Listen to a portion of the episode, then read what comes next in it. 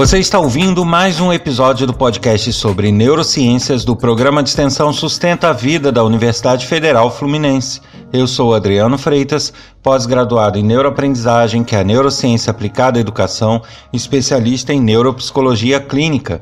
Neste episódio, eu vou falar sobre pânico, fobias e medos.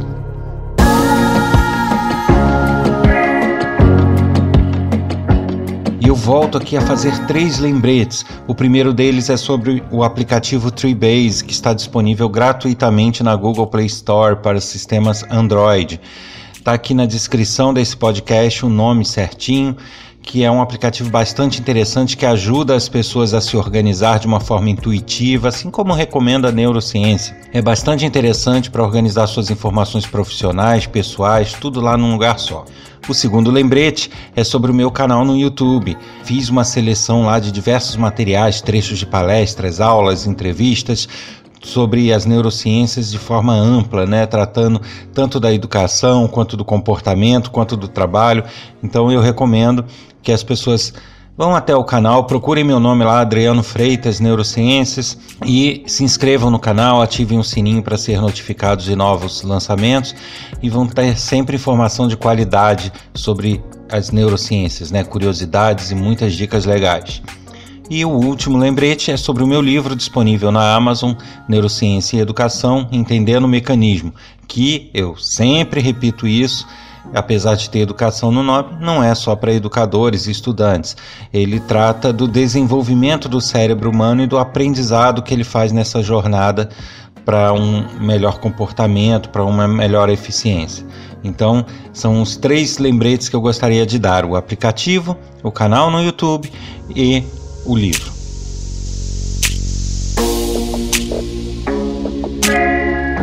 E o tema de hoje vem sendo sugerido por alguns ouvintes. Então foram vários pedidos, várias mensagens solicitando que eu falasse um pouco sobre esse tema, que é pânico, as, são as fobias e é o medo. Na verdade, eram pedidos em separado que vinham pedindo para falar sobre fobias, outros sobre o medo, outros sobre o pânico. Eu resolvi associar tudo num podcast só. Bem, antes da gente entender alguns passos que podem ser adotados e algumas pesquisas que existem para o controle do pânico, o controle das fobias, né, como que esse processo é feito. Antes da gente chegar lá, eu vou deixar aqui claro, vou definir o que é cada coisa. Representam as mesmas coisas, as fobias, o medo e o pânico? Sim e não podem ser referentes à mesma coisa, mas o comportamento do nosso cérebro, as reações dele mediante cada uma são diferentes. É, um, das três, o mais natural e o mais normal seria o medo. O medo, na verdade, é um dispositivo natural. Ele é natural e necessário para nossa sobrevivência. Se não for pelo medo, nós temos é, muitas ameaças que não perceberíamos, muitas coisas que nos afetariam em nosso dia a dia, até em atividades muito comuns, e, e correríamos o risco de ter acidentes a cada momento. E isso realmente não, não permitiria que a gente prosseguisse na nossa jornada, ou seja, a gente realmente teria até uma extinção rápida, porque a, a espécie iria sofrer com todo tipo de intempérie, de acidentes, sem ter nenhuma preocupação com isso. Isso não, não gera é, é, reações que façam com que a gente se preserve. Então, na verdade, o medo é uma reação instintiva de autopreservação, como algumas outras que eu já falei aqui no podcast em episódios anteriores. Então, o medo é fundamental e é importante para a sobrevivência do ser humano, assim como de outros animais mamíferos e até não mamíferos mas o medo ele pode fugir ao controle, né? Ele pode é, simplesmente se tornar exagerado e nisso ele se transforma, deixa de ser um simples medo de alguma coisa que seria natural para passar a ser uma fobia ou um pânico. Fobia é quando a pessoa não pode nem ouvir falar, nem chegar perto, nem, nem ver, é, referente geralmente a temas muito específicos, né? Então a pessoa tem às vezes fobia daquele animal aranha, Às vezes a pessoa tem fobia de altura, tem fobia de algo que possa acontecer com ela, mas isso é tão exagerado que ela não pode nem ouvir falar que isso talvez, né? E ali tem um, uma aranha, a pessoa já começa a ficar apavorada de, de enfrentar a situação. Aí já passamos a ter uma fobia. E o pânico, ele se caracteriza é, quase que como uma fobia, porém ele vem acompanhado de crises, que são crises que geram reações físicas a pessoa fica com taquicardia, falta de ar, problemas intestinais, a pessoa sua frio, a pessoa fica realmente perde o foco. Na verdade, quando a gente foca em alguma coisa, a gente está deixando de prestar atenção em outras. É, na verdade, esse é o mecanismo do foco, o de descartar outras coisas.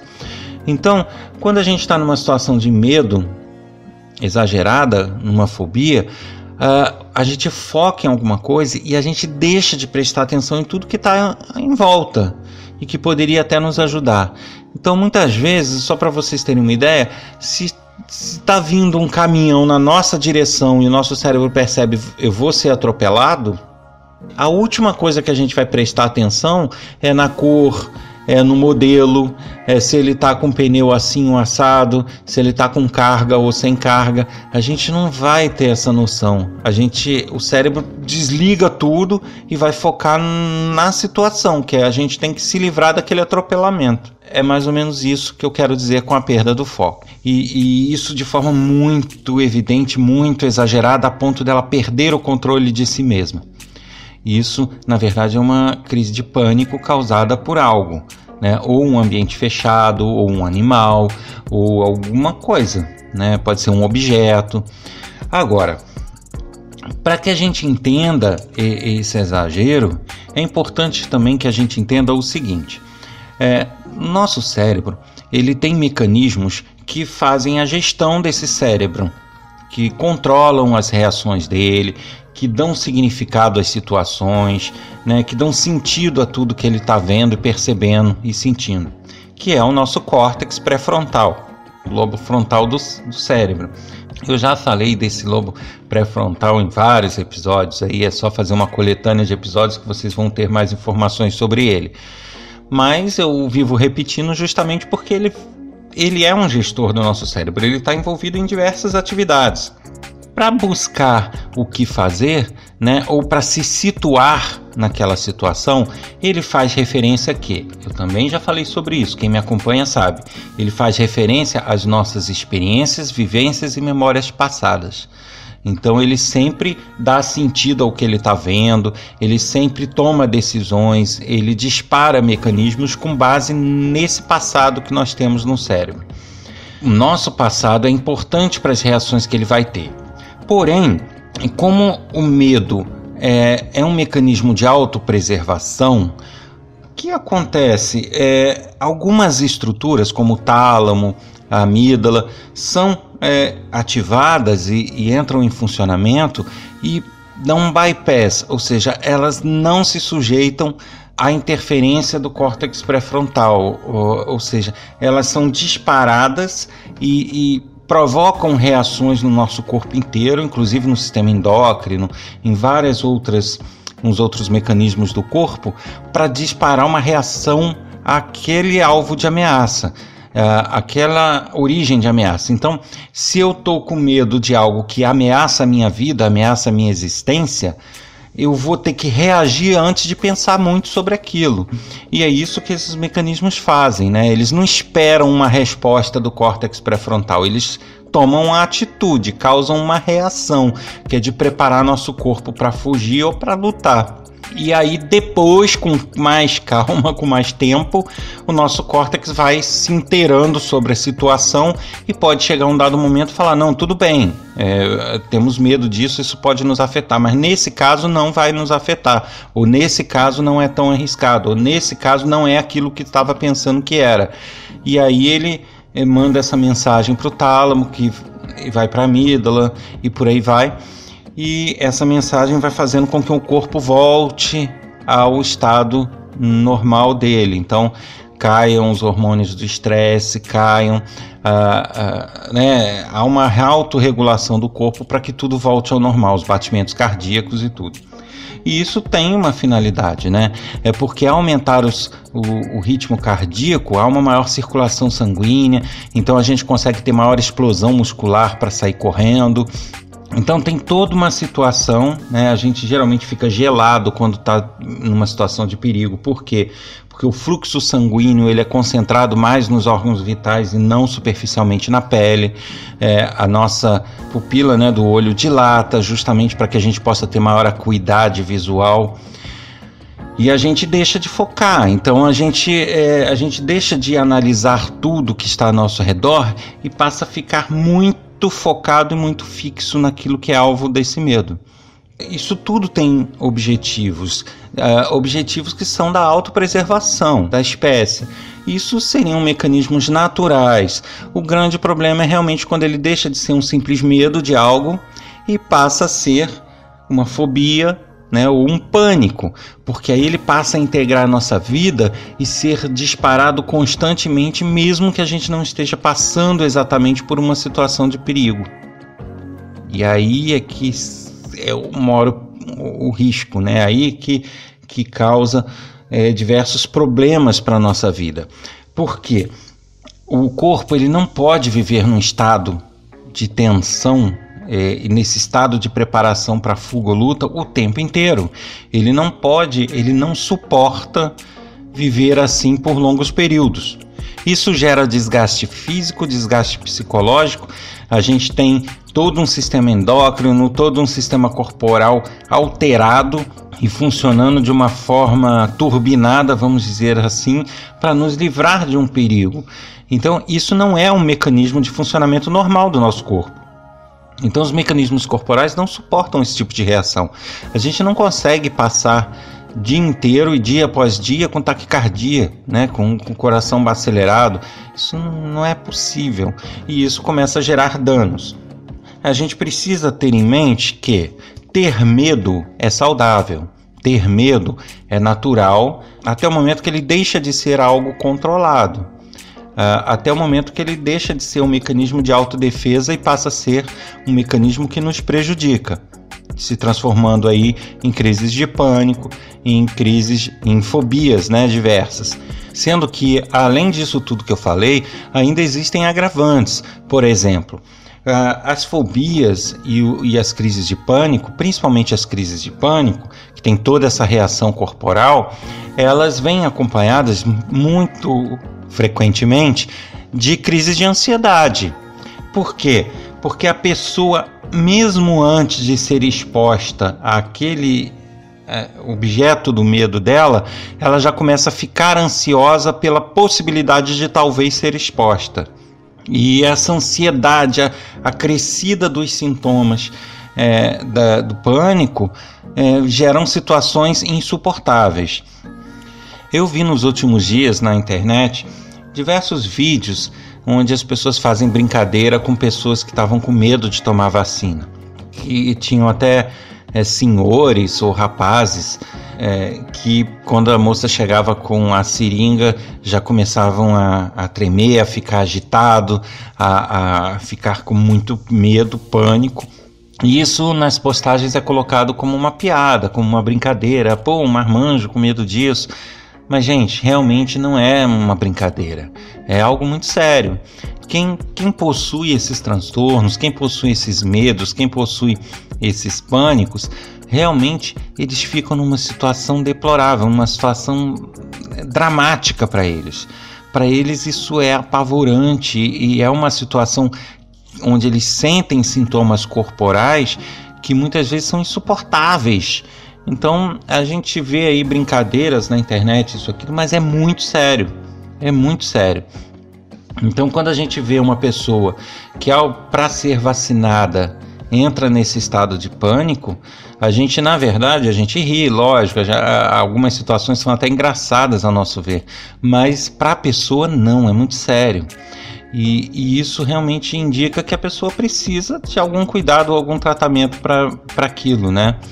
É, antes da gente chegar nessas possibilidades de tratamento, é importante que a gente também discuta assim como que a pessoa chega nesse estágio, né? Como que a pessoa adquire uma fobia ou uma, um pânico de algo? Na verdade, existem pesquisas ainda em andamento, né? não existe ainda nada muito concreto, mas já se detecta aí duas origens fundamentais.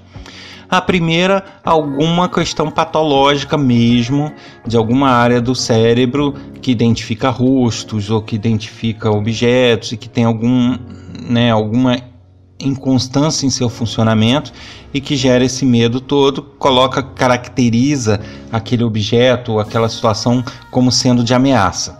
E como a pessoa enfrenta a todo momento aquele tipo de situação, ela vive em constante ameaça. É, isso é uma das origens, algo patológico, alguma doença, alguma causa genética, alguma questão realmente difícil de ser solucionada.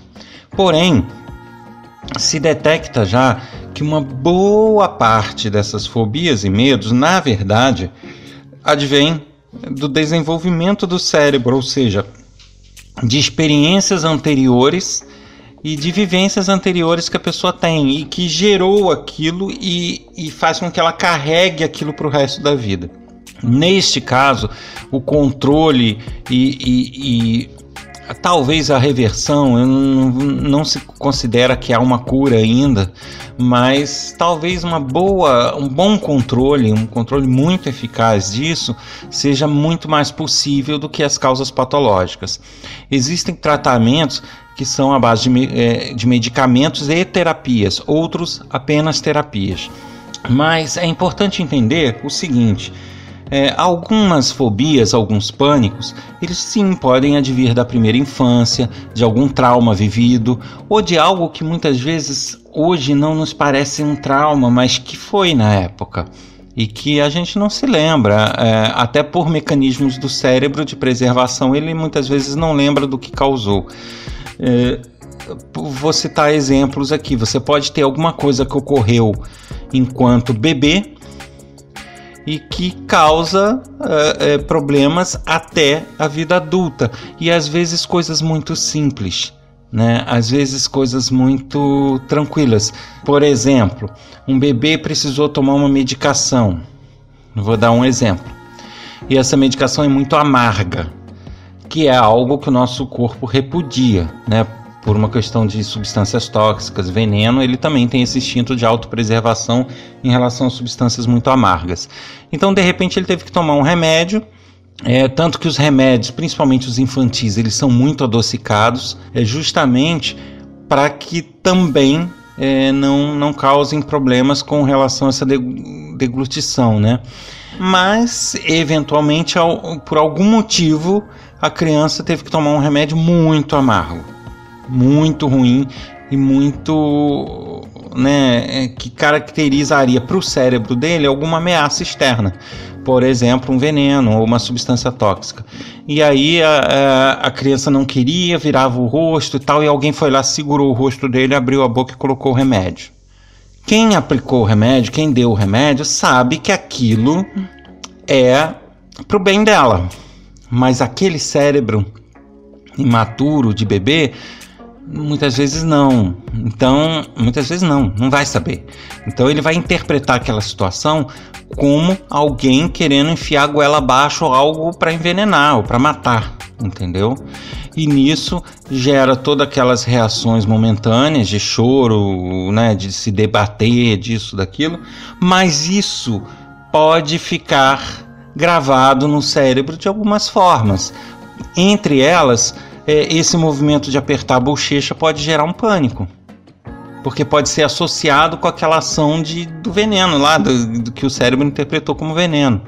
Aí pode ficar gravado essa situação de apertar a bochecha, ou então pode ficar até o próprio paladar amargo ser ainda pior, ser acentuado, pânicos de coisas amargas. E aí o nosso cérebro é muito diverso, né? Ele pode gerar isso de diversas formas. É, outras coisas, por exemplo, às vezes houve um escorregão na banheira, né? escorregou da banheira e ficou todo submerso, uh, com o rosto dentro d'água, isso deu a sensação de sufocamento. Mesmo que a mãe estivesse ali, não escorregou, mas logo subiu, limpou o rostinho e tal. Então ela pode tratar isso com todo carinho, mas para a criança, para o cérebro da criança, aquilo pode ser um problema muito sério. Então aquela sensação de água no rosto e de sufocamento pode acompanhar a pessoa para o resto da vida e ela não querer mais molhar o rosto. Então isso acontece. Então são vários é, é, problemas, e eu estou falando aqui da, da época em que o cérebro ainda é bebê, mas isso pode ocorrer ao longo da vida. Eu posso ter um trauma qualquer no meio da minha vida, algo que me prejudique, que às vezes eu penso que ah, aquilo me afetou, mas acho que está sob controle, mas muitas vezes o meu cérebro guarda aquilo como uma experiência a ser repudiada. E isso acaba vindo mais à frente como sendo uma fobia ou um pânico. Então isso pode ocorrer sim. Então, aí a gente conclui que, de novo, de novo, mais uma vez, as nossas vivências, experiências e o nosso passado são determinantes para o nosso futuro. Então, além da gente ter cuidado com o que a gente aprende, com o nosso banco de conhecimentos para tomar melhores decisões, como eu já falei várias vezes, a gente precisa cuidar dos nossos comportamentos, das nossas atitudes e, e não deixar as coisas crescerem, né? A gente teve um trauma, a gente teve um problema, que a gente tente trabalhar aquilo naquele momento para que isso não se torne vultoso e se transforme num pânico ou num medo. E lógico, a intenção aqui não é ensinar como tratar, até porque isso não, não seria possível, né? Primeiro, porque são coisas para especialistas, e segundo, que né, não tem como você ensinar uma coisa genérica. Cada caso vai ser sempre um caso mas só para a gente conhecer, saber como as coisas são feitas, existem diversos tratamentos para quem tem algum problema de pânico algum problema de fobia muito sério.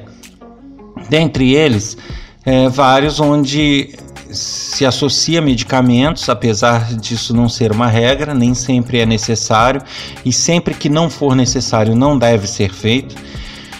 Mas, além disso, existem terapias diversas. Dentre elas, aqui eu posso falar da terapia de exposição, né, que é aquela onde a pessoa é exposta àquilo que causa medo, né, uma terapia de choque, né, de, de, de, de confronto com, com o objeto do medo dela, que é utilizado em algumas situações, né? A pessoa é frequentemente exposta àquilo que causa aquele pânico todo. Lógico que essa exposição é feita num ambiente controlado, com especialistas perto, de forma que a situação seja controlada e sirva apenas para ir aos poucos habituando o cérebro com aquilo e diminuindo as reações que são causadas. É, uma outra situação, é, essa já é mais recente, são pesquisas mais recentes e não são todos os especialistas que adotam ainda.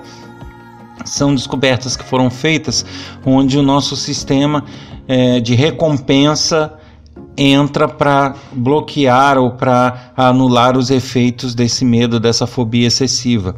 Isso é feito através de recompensas, onde a pessoa recebe algum tipo de recompensa foram feitas experiências com dinheiro, onde a pessoa recebe dinheiro toda vez que ela consegue se expor a uma certa situação que lhe causava esse pânico. E aos poucos, o mecanismo de recompensa, que eu já falei sobre ele, acabava se sobrepondo ao mecanismo de medo e controlando esse medo, justamente porque para ele passava a ser mais interessante receber a recompensa do que o medo por alguma coisa que não afetou ele.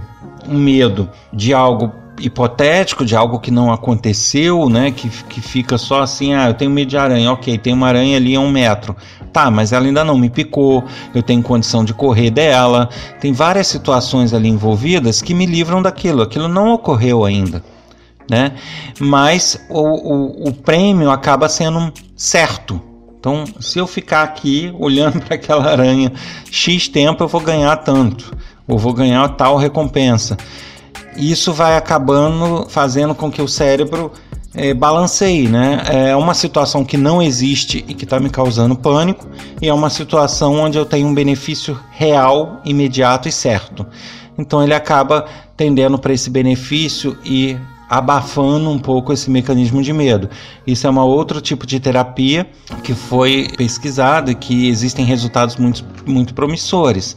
Agora, isso depende, lógico, de vários fatores, né? O que é, seria uma boa recompensa para a pessoa, porque né, ninguém vai ficar dando dinheiro né, é, o tempo todo, nem, nem há condição para isso. Então teriam que se. É, isso foi uma pesquisa inicial e que a partir disso se, vai, se vão gerando novas terapias né, com, com situações diversas. Mas só para a gente ter uma ideia dessas duas terapias que são as principais que visam tentar reverter os ataques de pânico e as fobias exageradas.